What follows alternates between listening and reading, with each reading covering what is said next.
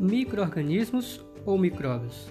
Hoje vamos falar sobre formas de vida muito pequenas, porém muito diversas. Estou falando dos microorganismos, ou como diziam os nossos pais, os micróbios. É importante frisar que os dois termos estão corretos, pois têm o mesmo significado e quer dizer forma de vida muito pequena. Bem, mas quando que começou essa história de microorganismos? A verdade é que por muito tempo sequer conseguíamos imaginar que estes seres vivos existiam, muito menos que dentro desse grupo existem formas capazes de causar doenças. Essa história começa com o microscópio de Van Leeuwenhoek. Calma, é importante falar que esse curioso ele inventou não só um, mas centenas de microscópios. Ele era um fanático do assunto. Tinha a maior coleção de microscópios da época. Esse número passava de 200.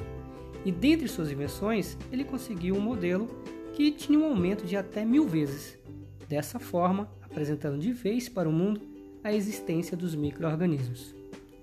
E você deve estar se perguntando, quais as contribuições disso para a biologia?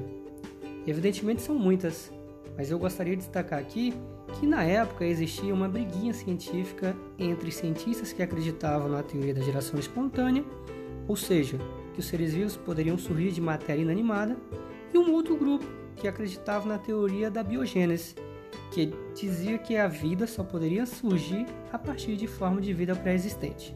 Até então, essa segunda teoria, a biogênese, estava muito forte.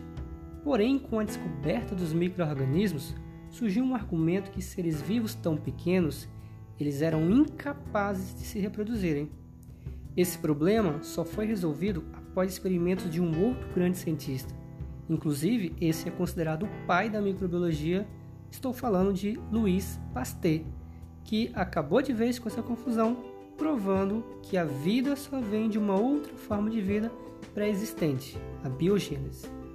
Esse grupo de seres vivos, ele não pode ser considerado um grupo monofilético, ou seja, os microorganismos são um grupo muito diverso e não possuem a mesma origem evolutiva. Então, para ficar mais claro, vamos listar tipos de microorganismos.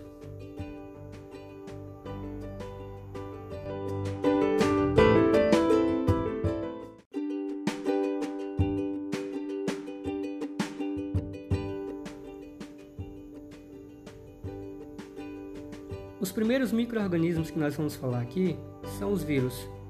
Ainda existe um debate sobre considerar ou não os vírus como seres vivos. Isso porque um dos critérios para considerar um organismo vivo ou não é que este organismo ele possua células, o que não é o caso dos vírus. Vírus são organismos acelulares, portanto, eles não possuem um metabolismo próprio. Acontece que, mesmo quando invadem uma célula hospedeira, eles passam a usar o mecanismo destas células, ganhando assim o aspecto de um ser vivo.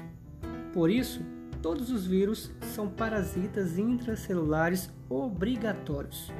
Eles só sobrevivem dentro de uma célula hospedeira. Sempre precisam invadir esta célula. Acontece que existem duas formas de reprodução viral: o ciclo lítico, que causa a célula ou quebra da célula hospedeira e assim matando-a. E existe também o ciclo lisogênico, onde o vírus se reproduz junto com a célula hospedeira, não a matando. Isso é importante como estratégia de sobrevivência dos vírus.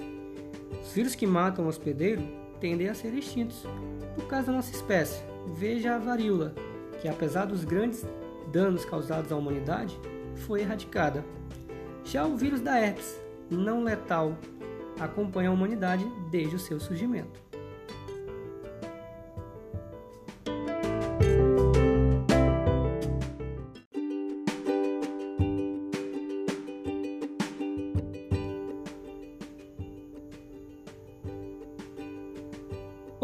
Microorganismos são as bactérias. Estas são procariontes e unicelulares. Elas podem viver também em forma de colônia. Seu metabolismo pode ser autotrófico, ou seja, podem produzir o seu próprio alimento, como exemplo as bactérias quimiosintetizantes, ou heterotrófico, que não produzem o seu próprio alimento. Ainda dentro dessa questão do metabolismo, as bactérias podem ser aeróbicas ou anaeróbicas ocupam os mais diversos tipos de habitats. Alguns grupos são de extrema importância para o homem, como bactérias fermentadoras, que utilizamos no processo de produção de alguns alimentos, como iogurtes e bebidas alcoólicas. Tem também bactérias da nossa flora intestinal, que nos ajudam no processo de digestão do alimento. Mas há também bactérias patogênicas que podem causar doenças, como a cólera e o tétano. Existem muitas bactérias de importância ambiental, como os risóbios, que ajudam na fixação de nutrientes do solo, melhorando assim a qualidade ambiental.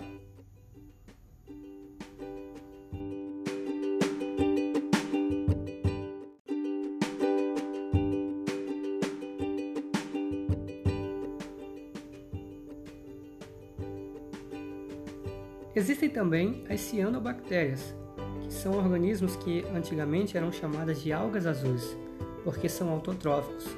Para isso, realizam a fotossíntese. E elas possuem um pigmento azul, a ficocianina. Porém, o fato delas possuírem células procariontes se parecem muito mais com as bactérias do que com as algas. Por isso, levam esse nome de cianobactérias. Ambientalmente, é importante destacar que as cianobactérias fazem parte dos ecossistemas aquáticos, podendo compor o fitoplâncton, que é base da cadeia alimentar nesses ambientes. Como também elas podem produzir toxinas nesses ambientes, causando desequilíbrios ambientais quando em excesso.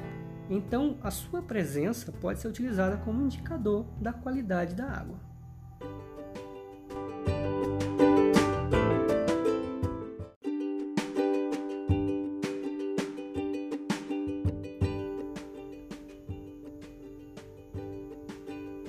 Vimos que as cianobactérias não estão mais classificadas como algas, porém existem também algas microscópicas.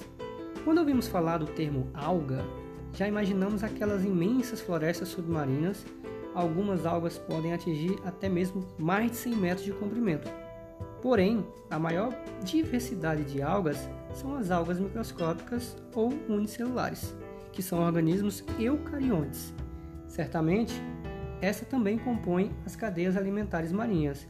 São fotossintetizantes e produzem assim gás oxigênio que ajuda a abastecer todo o planeta.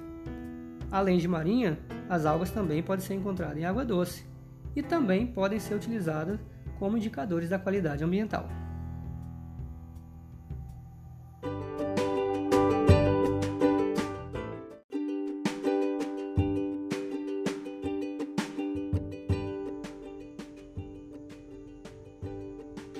Protozoários. Estes são organismos eucariontes, unicelulares e heterotróficos. Podem ser de vida livre, vivendo a maioria na água, e há até aqueles que vivem em tratos intestinais de animais ruminantes. Porém, existem os protozoários parasitas. Nesse contexto, existem muitas doenças que acometem humanos. Podemos destacar aqui a malária, que ainda acomete 200 milhões de pessoas por ano em todo o mundo.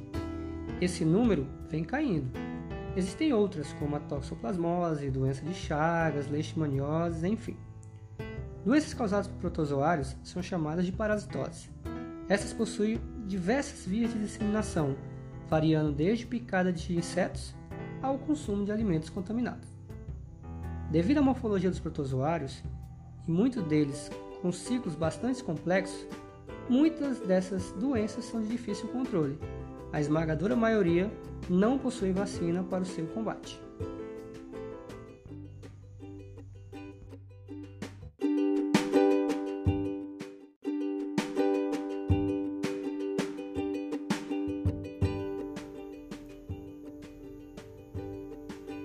Fungos. Da mesma forma que as algas, fungos podem ser micro ou macro-organismos. Nós conhecemos muito bem os cogumelos, as orelhas de pau mas existe uma grande quantidade desses seres vivos que são microscópios. Possuem uma grande relevância ambiental, pois junto com as bactérias, os fungos são decompositores e contribuem assim para o ciclo da matéria nos ecossistemas. São eucariontes e podem participar também da fermentação, como é o caso das leveduras, utilizado no processo de produção de cervejas.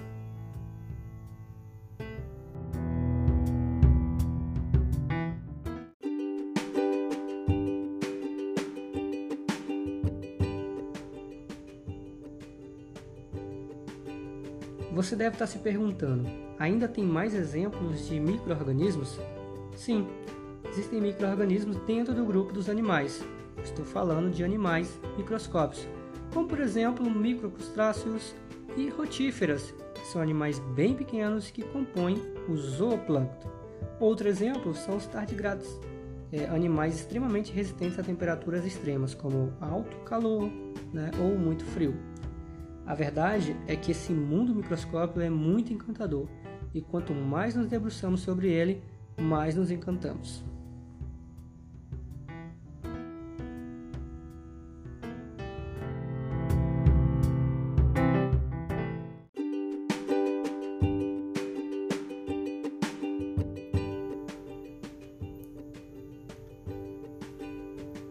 Bem, pessoal, esses foram alguns exemplos de microorganismos.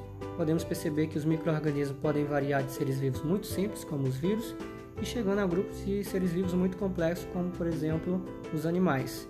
Espero que vocês tenham gostado do nosso podcast e nos aguardem para mais. Ah, você também pode mandar sugestões, então é só comentar que a gente pode discutir novos temas partindo de você. Um abraço a todos.